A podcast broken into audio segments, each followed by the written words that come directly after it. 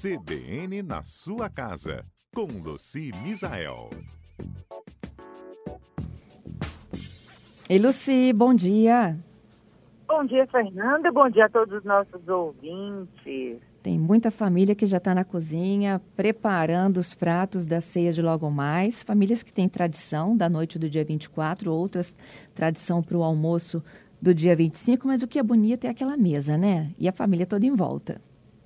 É verdade, né? A gente faz uma mesa e aqui no Brasil a gente sempre tenta fazer uma mesa farta, né? É. Esse ano, talvez com menos carne e mais outras coisas, né, Luci? Menina, sabe que esse ano na nossa família, por vários motivos, nós mais jovens tomamos conta, né? Tiramos isso das nossas avós, das nossas mães, e a gente chegou à conclusão de não fazer uma ceia. Sabe aquele negócio que fica petiscando, petiscando, aí depois na hora da ceia tá todo mundo cheio, aí lota a geladeira de coisas.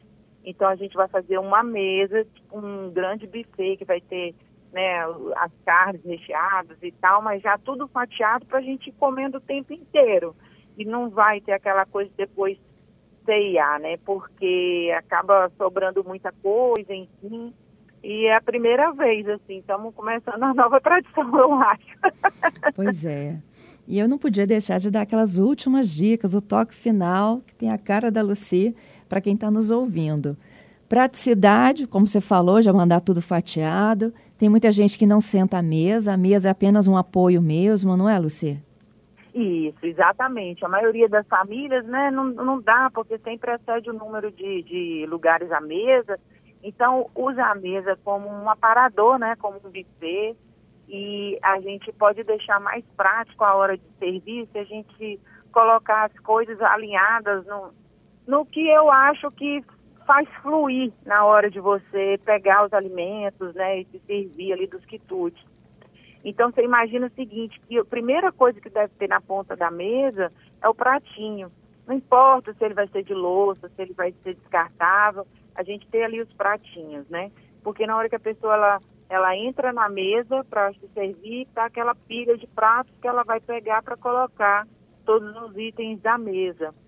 E depois, quando dispor é, os alimentos, sempre lembrar de deixar, não esquecer de colocar uma colher para cada coisa, porque às vezes também se esquece. E se for alguma coisa que tenha creme, que tenha caldo, é bom colocar um pratinho para apoiar essa colher.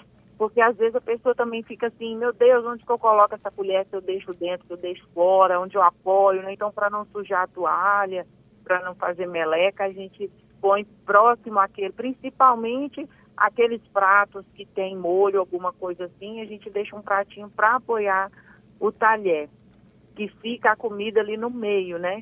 Começando pelas a, as coisas tipo salada que a gente põe primeiro.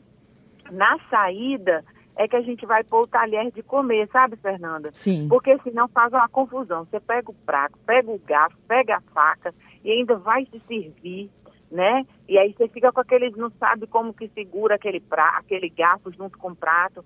Então você deixa o garfo e a faca e a colher por último, é a última coisa, né? É, para a pessoa pegar. Na hora que ela está saindo da mesa, aí ela pega o garfo e a faca. E uma coisa que funciona super bem é a gente não colocar as bebidas nessa mesa. Criar um outro cantinho onde vai ficar as bebidas, seja um suco, refrigerante, é, às vezes tem a bebida alcoólica, as pessoas colocam isopor às vezes, ou baldes de gelo com as bebidas, né? Então você coloca num outro lugar, de preferência que não seja próximo a essa mesa, se conseguir, é claro. Por quê? Porque aí não tumultua. Porque quando você coloca no final dessa mesa ainda jarra de suco com um copo, meu Deus, aí embola, o negócio não anda, né? Então a gente cria uma outra mesinha com as bebidas e etc e na no início da mesa o prato, no meio a refeição, no final a gente põe o guardanapo, os talheres e um outro lugar para as bebidas. Encontro que você tem de Natal em casa, que dá para dar aquela decorada, tem aquela bola da árvore, aquela guirlanda.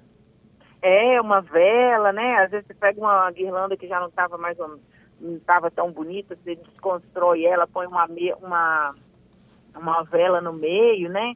Fica legal também você pegar uma guirlanda dessa mais baratinha, mais simplesinha, põe um panetone no meio é, dessa guirlanda e põe na mesa.